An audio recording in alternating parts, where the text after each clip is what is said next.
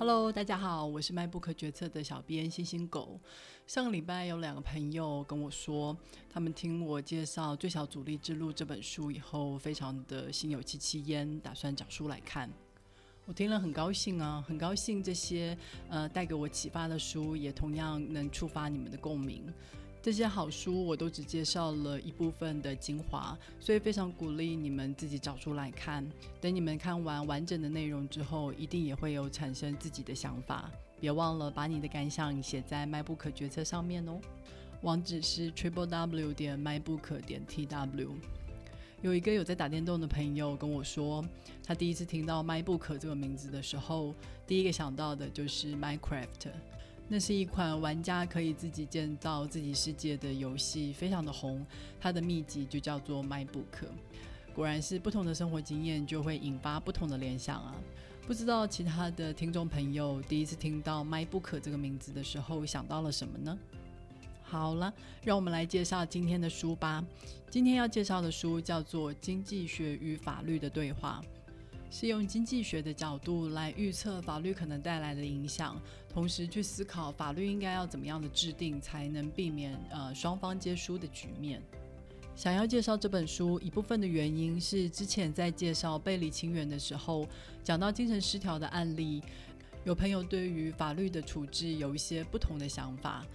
如果说法律只处罚有行为能力的人，而精神失调的患者因为没有行为能力，所以处罚没有意义的话，会不会带给其他人一些错误的暗示？有一句话说：“通往地狱的道路是善意铺成的。”我们常常会看到一些利益良善的法律，结果没有带来它原本的效果。举例来讲，马英九时期推出的二十二 K 方案。原本是想立个薪资的最低线，结果反而成了天花板。所有的企业都觉得大学生就值两万二。在二零一六年吵得很凶的劳基法，到底是要一例一休还是两例？我原本一开始也觉得，如果要落实周休二日的话，就是要休成两例啊。但是后来渐渐明白，很多人真正的薪资是有算上加班的时数的，所以如果强制不能加班的话，他们的收入会大受影响。让我们再举一个例子，大家常常拿来攻击的基本薪资，每回时薪调涨都是区区的几元，一个月下来涨幅连一千块都没有。如果像南韩那样一个月调涨一万元，不是很好吗？不过随着薪资调涨，通常伴随的就是失业率升高，因为资方负担不起这么急剧的成本增加，而且物价也会快速的飙涨，又抵消了原本薪资调涨的幅度。所以，法律在设立的时候，如果没有考虑到人类的行为反应的话，即使利益在良善的法律都没有办法达到它原本的效果。用经济学来分析法律，你可能会觉得怪怪的。经济学追求的是利益最大化，但法律是在追求公平与正义，两者不会互相冲突吗？其实，一个法律如果符合经济学的话，它自然就会变得比较有效率，也能减少诉讼的成本，更能够达到它原本的效果。让我们进入这本书，开始今天的正题吧。在经济学的模型里面，常常都会假设每个人都是理性的，而市场就会以他那双看不见的手推动双方趋向一个最有效率的结果。不过，这种简化的模型往往会有几个问题，因为第一，它会假设交易是双方自愿进行的；第二，它假设交易不需要成本，但现实世界里面并不是这样。例如说，住在台西村的人，他并不是自愿要吸到台塑工厂的废气，或是说我今天出门的时候也不是自愿被车撞到嘛。所以，现实的世界就需要法律来处理这些状况。我们以工厂污染为例。今天承受污染的是下风处的居民。如果工厂它不需要负责任的话，那么就代表这部分的成本被外部化了。因为没有反映出真实的成本，所以物品的售价会过低，也有可能导致会生产过量。今天法律可能有几种方式来处理这个问题。第一种，环保署直接在污染防治法里面规定工厂需要有哪些净化设备，但是市面上净化污染的方式百百种，环保署它可能没有动机，也没有资讯去找出最有效率的处理方式。如果今天环保署直接指定要用什么方式，也有可能有图利厂商的嫌疑。所以呢，经济学家皮古他就提出了另外一个想法：今天环保署不需要告诉工厂要怎么做，而是针对工厂所造成的污染来收费。举例来讲，一吨的废水要罚五万块钱，工厂可以选择最符合自己成本的净化方式，它也可以选择减少生产来减少污染量。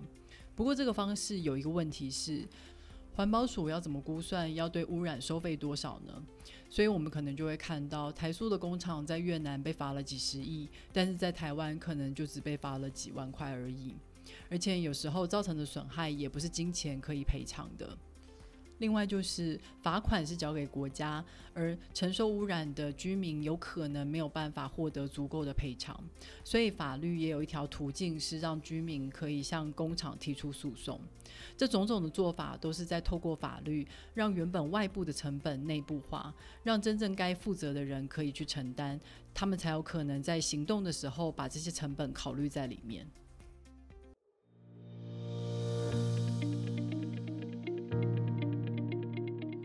原本在经济模型里面，一个物品的价格应该可以很有效率的透过市场的力量来反映它的成本跟价值。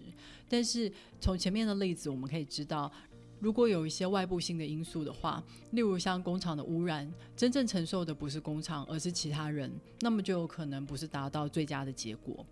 有一个经济学家寇斯，他对这种外部性的问题提出了更进一步的讨论。我们继续延续前面工厂污染的例子。今天工厂造成污染，它是一个成因，但是居民住在下风处也是一个成因。换言之，工厂污染造成下风处的居民感觉不适，其实它是一个双方共同的决定。所以，我们不应该只考虑工厂一个角色，我们也要把居民考虑在里面。这么一来，除了前面我们所提到的做法以外，我们又多了一些选项。第一种。工厂可以想办法让居民迁离，或是让居民闭嘴。第二种是居民想办法让工厂不要再排放污染，例如请工厂迁离。想象一下，假设今天工厂有排放污染的权利，下游的居民有不被污染的权利，那么赵寇斯的理论是。比较想要的那一方会愿意付出比较高的代价来得到它，那么我们自然而然的就可以得到一个比较有效率的结果。假设今天工厂生产的利益足够大的话，他愿意花钱买下下游居民的权利，他准备了一百万来跟下游的居民谈判。假设今天下游只有一个居民的话，谈判的交易成本不会太高。但是如果今天下游有一百个居民，每个人一定都会想把自己的赔偿筹码谈高一点，最好可以独占那一百万。所以呢，交易的成本就会变高，很容易就会失败。或是反过来，今天下游的居民想要出钱让工厂搬离，如果只有一个居民的话，事情很好搞定。但是如果今天是一百个居民的话，只要其中一个人产生这种想法，就算我不出钱，当工厂搬离的话。我一样可以享受不被污染的好处。这种搭顺风车的想法，很容易就会让交易整个破裂。所以有时候理论上选项虽然存在，但是却会因为交易成本过高而变得不可行。一切的关键都在于交易成本。所以寇斯的理论提供了一个角度，让我们去思考法律应该要怎么设计。法律要尽可能的避免让高交易成本的事情存在，那么它才有可能成为一个真正的选项。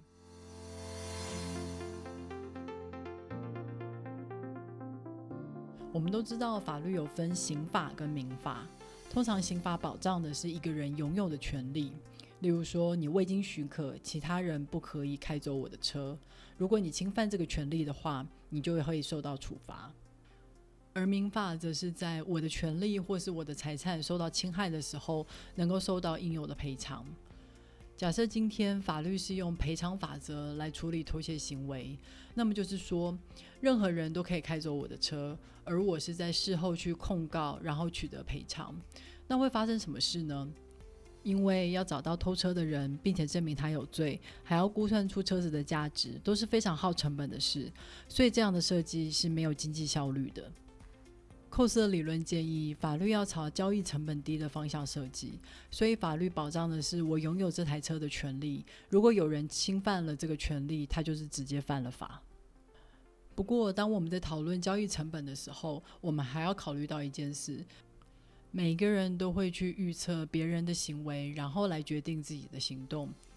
这就是经济学里面有名的赛局理论。有时候，虽然每个人都是理性的判断，但是却有可能得到最没有效率的结果。例如大家所熟知的囚犯困局。举例来讲，汽车废气会造成污染，但是如果车子有装触媒转化器的话，可以减少污染的排出。假设今天只有我的车子有装，那么就代表我要负担额外的成本，却还是要承受其他没有装的车子所排放出来的废气，那我就会觉得不值得。如果每个人都这样想的话，最后就是没有车子会装，所以就需要法律规定每辆车子的。废气排放量，借此来摆脱囚犯的困局。还有一种赛局很常见，称为双边独占。如果这场交易里面只有一个买家、一个卖家，那么双方都会想要拿到最大的利益。举例来讲，我本来跟你签约要交货价值十万的物品，我生产的成本是九万，你会以十一万卖出，预计十二月出货。但是十月的时候，我的工厂出了一点意外，没有办法生产。如果我硬是要交货的话，成本就会从九万涨到一百万。所以我希望可以付一点钱给你，让你可以同意取消交货。原本在正常的情况下，你把货品卖出去，你的获利是一万块钱。所以呢，只要我愿意付超过一万块的价格，对你来说都是多赚的。而我如果被迫要把合约走完，就代表我的成本要从九万变成一百万，代表我要多付九十一万。所以只要同意取消合约的金额少于九十一万，对我来说就是划算的。如果今天法律就是规定合约一定要强制执行到底的话，你一定会向我狮子大开口的，因为你知道我要多赔九十万，怎么可能轻轻松松拿个两万走人呢？即使拿到两万，都比原来多赚了一倍。这样就是走进了双边独占的赛局，每个人都付出了高昂的谈判成本，但是最后还是有可能谈判破裂，双方皆输。所以法律在处理违约的状况的时候，通常都是走解约、赔偿损失的处理方式。好了，今天的故事就讲到这里了。原本讨论法律就有一定的门槛，现在又加上了经济学，好像变得更复杂了。但是我觉得，其实用经济学的角度来分析法律，是把人性考虑在里面，去想象如果法律这样设计的话，人会怎么做反应。如果我们能够在一开始就选择一些比较有效率、低成本的方式，就可以避免在之后付出高昂的代价。这也是为什么我们要惩罚酒驾、超速、杀人未遂等等这种行为。其实这些行为可能还没有造成确实的伤害，但法律想要在成本还低的时候就劝阻人们继续这些行为。下礼拜我们会再继续讨论这本书，不过因为我也还没有看完，所以不太确定具体的内容会是什么，就让我们敬请期待吧。那就下礼拜再会喽，拜。